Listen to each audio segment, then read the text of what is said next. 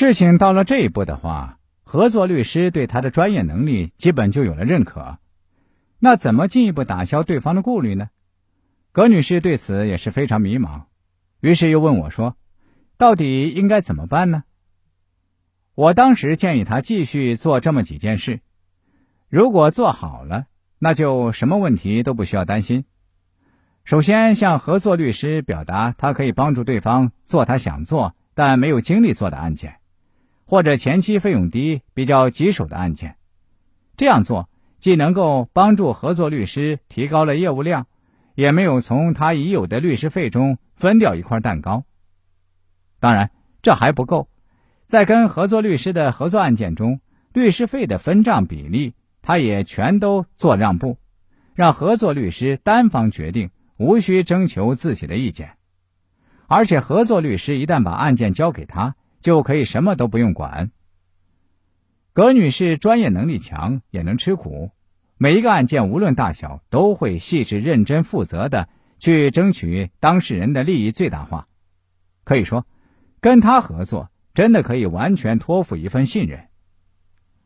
不仅如此，我当时还建议她说，在合作过程中，你应该还要特别关注以下的细节，比如。他会非常尊重合作的律师，主动同步案件进展。案件胜诉以后，让合作律师做那个第一时间告诉当事人胜诉喜讯的人。如果合作案件发生衍生案件，也就是产生了新的业务，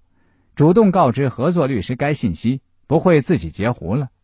而是主动分享，继续分账。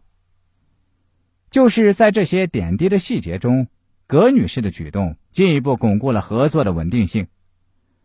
在这样的合作中，葛女士度过了自己的事业初创期，往后她慢慢积攒了自己的客户群体，进而，在两年后就超标准完成业绩指标，顺利晋升为律所合伙人。大家看，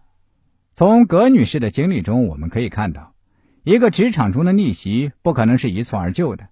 他用自己的实际行动，一点点传递信号，从证明自己的专业价值，到展示全力以赴为对方谋求共赢的诚意，到合作过程中的点滴细节处理，一步一步打消合作伙伴的顾虑，最终达成共赢，扎扎实实的走出了自己的逆袭之路。当然，这种非常成功的人生规划，或者说是职场优化的案例。在我的从业经历中还有很多，在以后的节目中，我也打算跟大家陆续分享。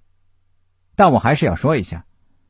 每个人的情况都不一样，没有一套经验是适应于所有人的。所以我希望大家在人生中遇到问题的时候，还是要一对一的咨询，这样我才能找到您人生所对应问题的最佳解决方案。如果大家想要了解更多这方面的知识，或者想提升自己为人处事方面的各种综合能力，或者您对我们这个节目有什么好的建议和意见，其实都是可以的。您只需要关注一下我的微信公众号就行。公众号的名字叫“国学文化大叔”，大家打开微信搜一搜就可以找到，是一个蓝色太极头像的公众号。